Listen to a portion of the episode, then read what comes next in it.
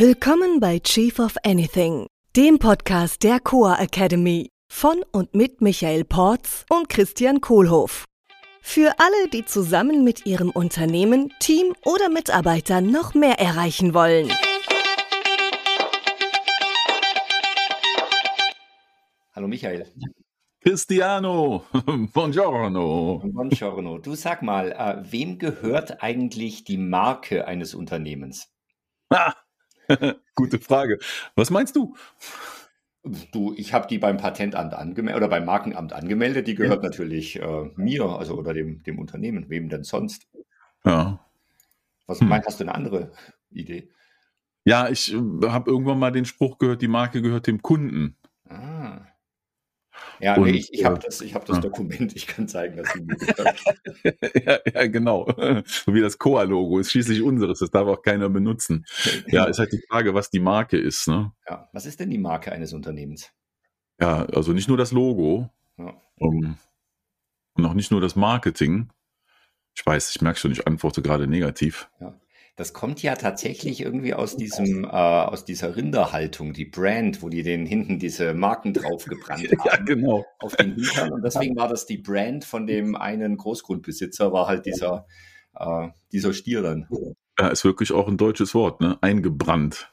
Genau. Wurde das Logo Brandmarke, quasi. Oder wie heißt das? Brandmarke. Ja, ich glaube, da kommt es her, ja. ja glaube, waren wahrscheinlich die deutschen Einwanderer für verantwortlich in den USA, ob wir jetzt sagen können, dass die das Branding erfunden haben. Naja, zumindest haben sie es so genannt. Ja, ja ähm, spannendes Thema. Ich äh, ähm, habe mal ähm, in einer Präsentation und zeige das selber auch gerne schon mal in Präsentationen, äh, habe ich mal gesehen, ähm, da hat jemand ähm, eine Marke verglichen mit einem Vogelnest. Mhm.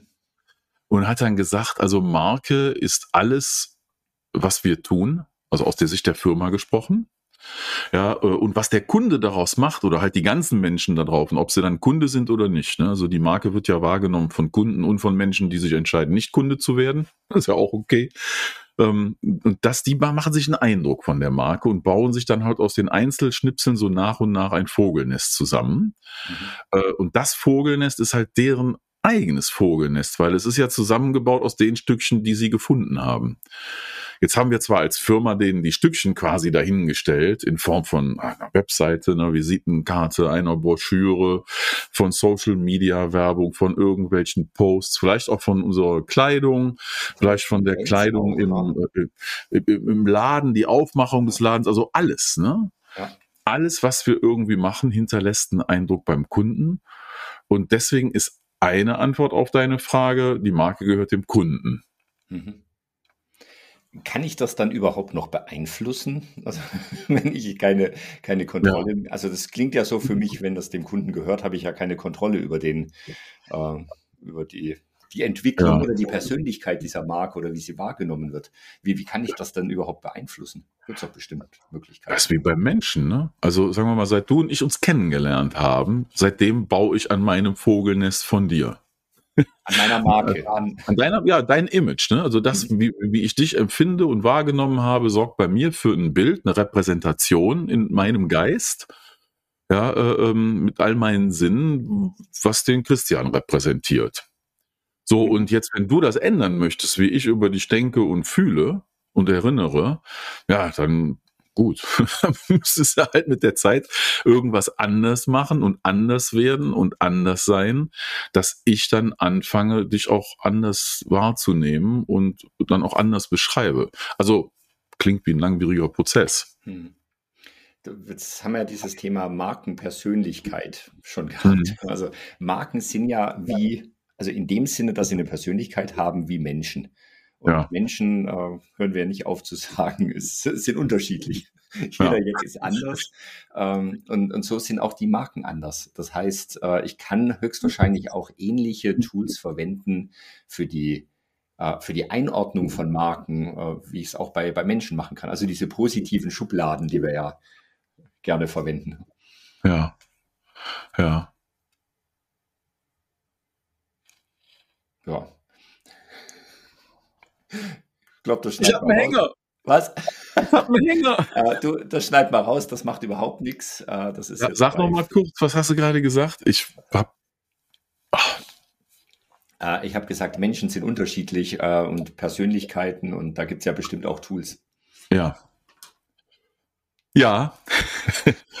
und zwar, ähm, mir hat mal ein Psychologe erklärt, dass Menschen nur Beziehungen zu anderen Menschen aufbauen können, weil nach 300.000 Jahren Evolution das halt ist, was wir können.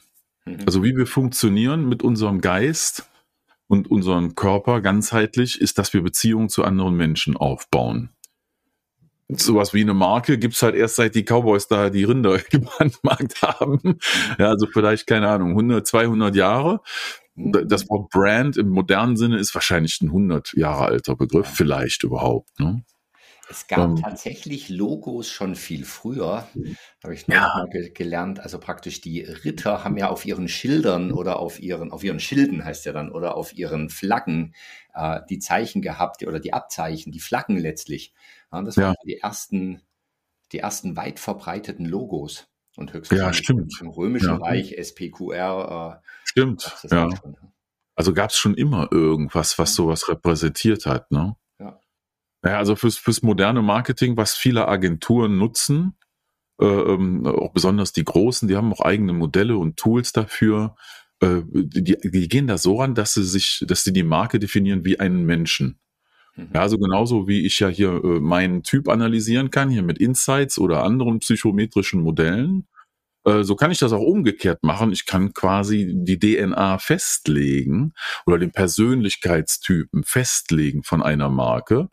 Ähm, beim Menschen geht das nicht. Ne? Das kriegen wir halt durch die DNA größtenteils einfach mitgegeben und dann nochmal die frühesten Jahre unserer Kindheit, die prägend sind für unseren Charakter und unseren Typ ähm, bei einer Marke und auch unsere Werte. Und bei einer Marke kann ich mir das alles überlegen und designen, was das so spannend für mich macht. Das ist im Grunde äh, wie einen Menschen äh, zu formen ähm, nur es ist halt kein Mensch, sondern ein, ein abstrakter Begriff, nämlich eine Marke. Aber ich weiß, die Leute da draußen, die unsere Marke wahrnehmen, die treten eigentlich in eine Art von Beziehung mit dieser Marke. Mhm. Und also ganz, ganz, ganz spannend fand ich dabei, mir hat mal jemand gesagt, die stärksten Marken, die besten Marken, die größten Marken, die werden entweder geliebt oder gehasst. Mhm. Aber nichts in der Mitte. Das hat auch mir persönlich sehr geholfen, auch was meine persönliche Marke betrifft, ne, oder mich, wie ich wahrgenommen werde, auch zu akzeptieren, dass, also wenn ich sehr stark differenziere, heißt das ja, ne, also die Meinungen spalte, in finde ich toll oder finde ich kacke, ähm, dann ist das für die Marke hilfreich, weil alle ganz klar wissen, woran sie sind und was sie davon halten. Mhm. Was für eine Marke der Tod ist, ist so der Einheitsbrei in der Mitte. Ne, ein bisschen von allem, ist ein bisschen so und ein bisschen so. Everybody's Darling. Ja, kommt halt bei keinem dann wirklich gut an und wird auch von keinem als wirklich vertrauenswürdig empfunden, weil Everybody's Darling ist halt Everybody's, aber nicht meins. Ja. Ja, es ist ja wie bei Geschäftsmodellen jetzt auch wieder, fällt mir auf. Also es gibt ja zum Beispiel Sushi-Läden und ja. es gibt äh, Sushi-Läden, die auch Asia-Küche, Pizza und Gyros anbieten. Ja, ja, genau. Die sehen komischerweise nie als Kunden. Weil ich glaube dann nicht, dass das, äh, dass das gut ist. Nur wenn einer sagt, hey, ich komme mit mich auf Sushi, dann erwarte ich auch, dass der, wenn er ein paar Jahre auf dem Markt ist, das dann auch relativ gut macht, weil sonst wäre er nicht mehr auf dem hm. Markt. Ja, das kann ich ja auch clever machen, ne? Ich mache so eine Art Food Court und setzt da vier verschiedene Stationen rein mit vier verschiedenen Marken und ob ja. im Hintergrund dieselbe Küche den ganzen Kram produziert oder, oder vier verschiedene, muss ich ja als Kunde vorne nicht sehen. So ein bisschen, was die Autohersteller machen, so VW-Konzerne, bestes ja. Beispiel. Die haben, keine Ahnung, 10, 15 Marken, äh, die alle ganz anders außen dargestellt werden. Technisch ist innen drin mittlerweile vieles gleich. Ja. Jetzt lass uns doch mal ins Wie gehen. Also als wir die, die Core Academy gegründet haben, gab es ja nur mhm. uns zwei mit unseren Persönlichkeiten, die auch unterschiedlich sind, mit unseren Vorlieben. Und wir haben ja die Core-Marke im Prinzip am Reißbrett geplant. Ja, wir haben genau. uns überlegt. Ähm, und du hast uns da so schön durchgeführt. Wollen wir das mal einfach kurz diesen Prozess beschreiben für die, ja, für die Zuhörerinnen und Zuhörer? Und vielleicht ja vielleicht ist ja spannend auch, vielleicht gibt es ja, also höchstwahrscheinlich haben wir ein paar Fans da draußen und höchstwahrscheinlich hört vielleicht auch jemand zu, der uns gar nicht mag. ähm, dann ja. vielleicht die Chance herauszufinden, woran das liegt. Ja, der hat wahrscheinlich den Post schon weggeklickt. Ja. Äh, ähm, ne, äh, und verpasst das leider alles. Aber gut, kann man nichts machen. Ja, schade. Also, wir, wir zwei haben ein Unternehmen gegründet, haben praktisch von vorne angefangen, wie machen wir jetzt die Marke? Ja, und übrigens, du, du gerade zuhörst. Ja. Schön, dass du hier bist. ja, danke, dass du unsere Marke magst und unseren Podcast. Und empfehle uns gerne weiter. Äh, empfehle uns gerne weiter, wenn du uns magst. Also, wie wir das gemacht haben, wir haben einen großen Kreis aufgemalt und haben gesagt, das ist, wie vielfältig die Welt da draußen sein kann an Marken und an Persönlichkeiten. Ähm, dafür haben wir das Insights-Modell benutzt. Das haben wir schon öfter hier angesprochen, das mit den Farbenergien menschliche Verhaltensweisen und Persönlichkeitstypen äh, beschreibt. Ähm, es gibt ein ähnliches Modell in der Marketingwelt, das nennt sich Need Scope. Ähm, das ist allerdings ein geschützter Begriff von einer großen Agentur, nämlich TNS. Das ist eine von den ganz großen, die sind kreuz und quer in der ganzen Welt. Die haben das vor oh, 10, 20 Jahren mal erfunden oder noch länger. Und äh, das ist für mich war eine Riesenerkenntnis, irgendwann zu sehen, als ich es gedreht und gespiegelt habe. Das ist ja das gleiche wie Insights. Ja. ist auch kein, weil es kam mir so bekannt vor, aber es war irgendwie alles, die Farben waren an den falschen Stellen, irgendwie ganz komisch. Und irgendwann habe ich es geschnallt, ah, wenn ich es über die diagonale Achse spiegle, von links unten nach rechts oben die Diagonale, mhm. dann ist es das gleiche wie Insights. Oder vertikal spiegeln und um 90 Grad nach rechts drehen, wie auch immer. Es gibt jeden Möglichkeiten. Ja, kann man sich das alles vorstellen im geistigen Auge. Auf jeden Fall, es ist halt ein Kreis mit verschiedenen Farben drin und die beschreiben psychologisch äh, äh, die Verschiedenheiten von Menschen. Und das gleiche Modell benutze ich dann für Marken. Ne? Insights für Menschen, Needscope für Marken. So, und was wir gemacht haben, wir zwei, ist, wir haben erstmal geguckt, wo stehen denn wir beide? Mhm. Also unsere Persönlichkeit, wie wäre die in diesem Modell genau. verortet? Haben wir haben uns analysiert mit dem Insights-Modell, mhm. was ja unten drunter die ganzen Jungschen Parameter hat. Das ist ja auch schon 100 Jahre alt, die Geschichte und äh, haben dann geguckt, wo stehen wir in diesem Modell. Ne? Du mit viel gelber Energie und ich mit viel roter Energie und äh, ich mit ziemlich wenig grün und du mit ziemlich wenig blau. Da sind wir auf der rechten Seite dieses Modells. Äh, und die große Lesson learned ist, also wenn wir zwar jetzt eine Marke aufbauen, wie wir das gemacht haben, und damals waren wir die einzigen, damit wir auch wirklich kongruent diese Marke nach außen verkörpern und darstellen können und authentisch rüberkommen, müssen wir die Marke so gestalten, dass die in etwa auch so ist wie wir, also zu unserer Positionierung passt. Mhm. Und dann ist also nicht verwunderlich, wir haben so eine rot-gelbe Positionierung. Ne, das äh, einmal die Entspannung, was dann eher so im gelben, grünen unten ist, und einmal die Produktivität, was eher im roten und ein bisschen im blauen ist. Also deswegen auch unser Mantra, entspannte Produktivität passt da sehr gut zu. Ne, und du und ich, wir können das als Persönlichkeit beide sehr gut verkörpern, weil wir beide rot und gelb als die ersten beiden Präferenzen haben. Ja. Das war schon mal hilfreich. Das war aber nicht alles, was wir gemacht haben. Weil das andere war, ähm, das ist schon lange her, ne? weißt du noch, da haben wir ähm, geguckt, äh, wen gibt's denn im Markt, der sowas ähnliches macht? Genau. Wir nennen natürlich jetzt keine Mitbewerber. Eigentlich haben wir auch gar keine Mitbewerber für Remote Leadership. Mal gucken, ob einer von denen zuhört und sich nachher meldet. Ähm, und, und haben halt dabei festgestellt, dass äh, alle Mitbewerber oder die was ähnliches machen, ne? Kann auch in verwandten Sektoren sein. Da haben wir ja so einige rausgekramt und die analysiert und haben dabei festgestellt, dass die alle so eher in der etwas ernsthafteren Ecke sind wo man auch typischerweise Lehrinstitute und Akademien vermieden, ver, ver, vermuten würde. Mhm. Vermeiden würde, wollte ich sagen. Also ich, freudscher Versprecher. Ne, also halt diese, dieses Analytische und die Korrektheit und die Genauigkeit und die Logik und das hat ja die Wissenschaft hat ja einen Anspruch darauf, halt diese Korrektheit zu vertreten. Dann ist also wahrscheinlich nicht verwunderlich, dass viele auch Führungsakademien in diesem Bereich sind. Manche gehen dann vom Blauen mehr ins Rote, manche vom Blauen mehr ins Grüne, aber so richtig in dieser gelb-roten Position, wo wir sind, mit unserem leichten Auftritt und relativ viel Fun und auch anders machen und den ganzen bunten Farben. Das ist alles Absicht, weil sich das alles sehr differenziert von allen anderen mhm. und zur Positionierung von dir und von mir passt. Und differenzieren ist ja deswegen wichtig, weil das ja eine der großen Markenstrategien ist, die ich fahren kann. Ja, ich kann genau. entweder differenzieren oder ich kann andere kopieren, also als genau. Copycat genau. praktisch ja. genau dasselbe machen. Genau, was auch okay ist. Ne? Also ich meine, ich habe eine persönliche Präferenz für Differenzieren, wahrscheinlich dadurch, dass ich so ein Mismatcher bin. Ja. ja die Theorie habe ich auch noch, dass also Mismatcher lieber Differenzierung betreiben, ne, dass das die Motivation ist womöglich. Also eine Copycat-Marke würde ich als schwer empfinden, mhm. äh, wobei ich könnte mir wahrscheinlich einen Spaß draus machen, da halt möglichst stark in den Wettbewerb zu gehen, ne? weil bei einer Copycat-Marke gilt der Verdrängungswettbewerb, der Stärkere siegt. Ne? Wir sehen nach außen gleich aus, aber schaffen es irgendwie durch Power äh, äh, dann trotzdem die Schlacht zu gewinnen. Ja. Ja, und ich bin ja so harmoniebedürftig, deswegen ist für mich auch Copy und gegen jemand anderen direkt zu kämpfen auch nicht. Ja. Also ich sag mal, ich suche mir meinen eigenen ruhigen Platz in dem Modell und äh, los geht's. Ja. Das war übrigens in der Telekommunikationsbranche über die Jahre ganz gut zu beobachten. Äh, eingangs haben die sich alle sehr differenziert. Ne? Hier mhm. T-Mobil war Magenta oder, oder Telekom ne, in Deutschland international ja auch. Vodafone hat sich da ins Rote gestellt. Orange hat sogar die Farbe zum Namen gemacht. Mhm. Ja, und dann waren viele traditionellere da, die dann auch sehr in diesem blauen Spektrum unterwegs waren. Und irgendwann fing das an, dass alle anfingen gleich auszusehen. Das war, als die Wachstumsphase zu Ende war, wo man mit Differenzierung noch weiterkommen konnte. Und irgendwann war die Erkenntnis, okay, Wachstumsphase ist zu Ende. Also seit 2010 gilt das in dem Sektor. Äh, und seitdem ist auch viel mehr Verdrängung zu beobachten. Die Marken heute, die sehen ja etwas alle ziemlich ähnlich aus. Ne? So ein paar Ausnahmen. Okay, jetzt wissen wir, wo wir in diesem Modell verortet sind, wie die Markenpersönlichkeit praktisch aussieht. Ähm, dann ist ja noch die Frage, können wir das als Team denn überhaupt delivern, diese, diese Marke? Also wir jetzt natürlich per Konstruktion schon. Also wir genau. sind äh, rot-gelb verortet. Das heißt, eine rot-gelbe Marke wird uns leicht fallen. Äh, ja. Könnten wir zwei auch eine, eine blaue Marke aufbauen?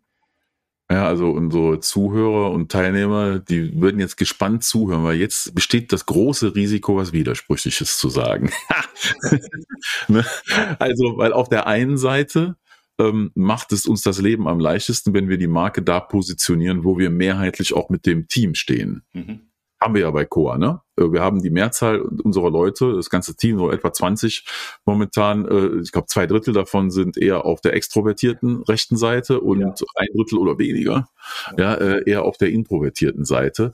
Und was wir ja auch gelernt haben und weitergeben, ist, dass ähm, diverse Teams, die also komplett gut verteilt sind, auf Dauer die performantesten Teams sind. Mhm. So, das heißt also für uns, idealerweise wird Coa eine Firma mit einer komplett guten Verteilung Verteilung. Mhm. Aber mit einer Markenpositionierung, die kann ich halt nicht verteilen, weil dann ist es keine scharfe Marke. Ja, das heißt, die Challenge, die mit der Zeit entsteht, während die Marke schärfer wird und das Team diverser, ist, dass die Leute, die vom Markenkern am weitesten entfernt sind mit ihrer Persönlichkeit, die dürfen aufpassen. Mhm. Ja, und dürfen sich dessen bewusst sein, dass das, was die Marke nach außen ausstrahlt, mehr flexibel von ihnen, Flexibilität von ihnen fordert, als von den Leuten, die mit der Marke identifiziert sind. Mhm. Und es bedeutet aber auch für die, die identifiziert sind, dass sie sich dessen bewusst sind und auch behutsam mit umgehen und auch da ihre Erwartungshaltung an die anderen ein bisschen zügeln, weil die dürfen natürlich auch so sein, wie sie sind. Und das ist ja gerade das Wertvolle. Ja. Dadurch entsteht ein Spannungsbogen. Ähm, ich habe ein schönes Beispiel. Wir haben mal eine Firma aufgebaut, das war so eine äh, Data Analytics Company. Ja, ähm, wir haben ausgewertet, was im Internet alles geschrieben wird und haben daraus Marktforschung gemacht und clevere Analyse-Tools. Mhm. Das ist natürlich von der Sache her erstmal eine sehr äh, blaue Energie. Ja, also in diesem analytischen Spektrum drin. Die Firma hatte sogar Analytics im Namen der Firma mhm. drin und der CEO war knallgelb-rot. Mhm. Ähm, ab dem Zeitpunkt, wo er sich dessen bewusst wurde, dass die Marke, die nach außen aufgebaut werden muss, damit die Firma maximal erfolgreich sein kann, war ihm natürlich sehr dran gelegen als Mehrheitseigner. Ja, äh, ab da wurde das für ihn leichter, den Spagat zu machen zwischen, dass er er selber sein durfte und auch eine Stärke ist, die er einbringt, und sich auch bewusst zu sein, dass die Marke, die aufgebaut wird, eine andere ist als seine eigene Persönlichkeit. Mhm. Und da hat er dann in seiner Flexibilität sich auch ganz gut geübt und dann öfter mal so den, den Analytiker raushängen lassen. Ja, und ist dann mehr in die Details gegangen, als er es sonst machen würde. Und das hat dann auch ganz gut geklappt. Der Schlüssel war, das Bewusstsein dazu zu haben. Cool. Jetzt vielleicht zum Abschluss noch ganz kurz. Mhm. Ähm, wie kriege ich das denn jetzt zum Leben? Also wir haben das verortet. Ja. Die Marke jetzt muss irgendeine Agentur, darf jetzt an der, an der Marke arbeiten. Ich muss. Genau. irgendwie in in Bild und mhm. Wortsprache übersetzen. Was, ja. was gibt es da für ein Tool? Also die, was wir jetzt gerade gemacht haben, diese Positionierungsarbeit ne, mit den psychologischen Tools, da gibt's auch ein paar Agenturen, die das machen. Äh, ähm, äh, oder man holt sich halt einen äh, Coach dazu oder erarbeitet sich das selbst. Mhm. Ähm, ja, und dann kommt der Schritt, jetzt das Ganze umzusetzen und auszuführen. Da ist noch ein Zwischenschritt notwendig. Äh, der ist sinnvoll, finde ich, den mit einer Agentur zusammenzumachen. Und das ist dann nämlich die sogenannte Markenarchitektur zu definieren. Mhm. Also ich nenne das Brand Architecture. Da gibt es auch andere Namen für. Äh, ähm, ja, äh, die DNA zum Beispiel wird schon mal genutzt, äh, mit der dann festgelegt wird, wie ist die Persönlichkeit dieser Marke, wie wenn es ein Mensch wäre. Ja, wie würde ich diese Marke mit nur einem Wort beschreiben? Das nennt sich dann Brand Essence die Essenz der Marke in einem Wort. Was sind die Substantiatoren, die Substantiators? Das müssen Wahrheiten sein, weil mit denen kann ich glaubhaft kommunizieren. Die können mir nicht strittig gemacht werden im Markt. Ja, äh, und dann noch die wesentlichen Sachen für eine Marke. Das ist sehr spannend, auch bei Konsumerprodukten gerade. Nämlich einmal, wie fühlen sich denn die Kunden, wenn sie die Marke erfahren oder das Produkt benutzen oder den Service? Ja, was, welches Gefühl will ich bei denen wecken, wenn die mit uns dran sind? Und dann die letzte spannende Sache in der Architektur ist, sich auch darüber Gedanken zu machen, was sagen denn andere Leute, wenn sie dann jemanden sehen, der unsere Marke nutzt? Mhm. Ja, also zum Beispiel, was sagt jetzt ein, äh, ähm, Freund und oder Unternehmer oder auch vielleicht auch eine Führungskraft, der hört jetzt von jemandem, ach, du bist bei der Coa Academy. Aha, in dem Augenblick fängt bei dem im Kopf schon was an, was der jetzt für eine Meinung über seinen Kumpel hat, ja, oder Kumpelin, die bei uns mit drin ist. Und das ist manchen Menschen sehr, sehr wichtig, was dann andere über sie sagen. Mhm. Und das gehört alles zur DNA dazu. Das alles kann ich mir von Anfang an überlegen und kann das pflegen und treiben. Ich kann es nicht kontrollieren. Das war halt eingangs deine Frage. Ne? Ja äh, wie, wie kann ich das denn ändern? Kontrollieren kann ich das nicht. Ich kann behutsam und mit sehr viel Konsistenz mit der Zeit durch viele Pointer, viele Einflüsse, viele Schritte in der Customer Experience ist ein anderes Wort für diese Reise, auf der der Kunde ist, ne? vom ersten Kennenlernen bis zum Tod. Mhm. Ähm, dazu bei, da, das so ein bisschen steuern, aber kontrollieren kann ich es nicht. Ja. Michael, Coole Sache. Was ist dein Key Takeaway von dem, was du heute gehört hast? Von dem, was du gesagt hast? Wenn wir nur eine Sache uns merken sollten, was ist der wichtige Punkt?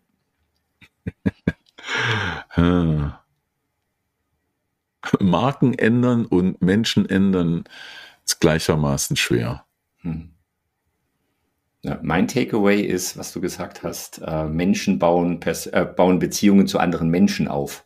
Mhm. und, oder, und zu anderen Persönlichkeiten. Und deswegen ist es so wichtig, die Marke auch als Persönlichkeit zu haben. Ja. Was wünschst du unseren Teilnehmern oder unseren Zuhörern hier mit dem Thema Marke? Bitte? Wenn, wenn, du jetzt einen Wunsch äußern könntest, wenn du deinen Zauberstab benutzt, ne? Hier, hier ist die, die Magic Wand-Frage ja. für dich. also wenn du jetzt einen Zauberstab hättest und könntest dafür sorgen, dass all den Leuten, die im Leben und im Job führen, was gelingt in dieser Richtung, hm. Was ist es? Achte darauf, dass es konkurrent bleibt. Oh ja, herrlich. Kongruenz. Anderes Wort dafür ist äh, Authentizität. Ja. Vielen ah. Dank, Michael. Ich danke dir, Christian. Ciao. Ciao. Das war Chief of Anything, der Podcast der Coa Academy mit Michael Porz und Christian Kohlhoff. Unsere Seminare und weitere Informationen findest du unter coa.academy.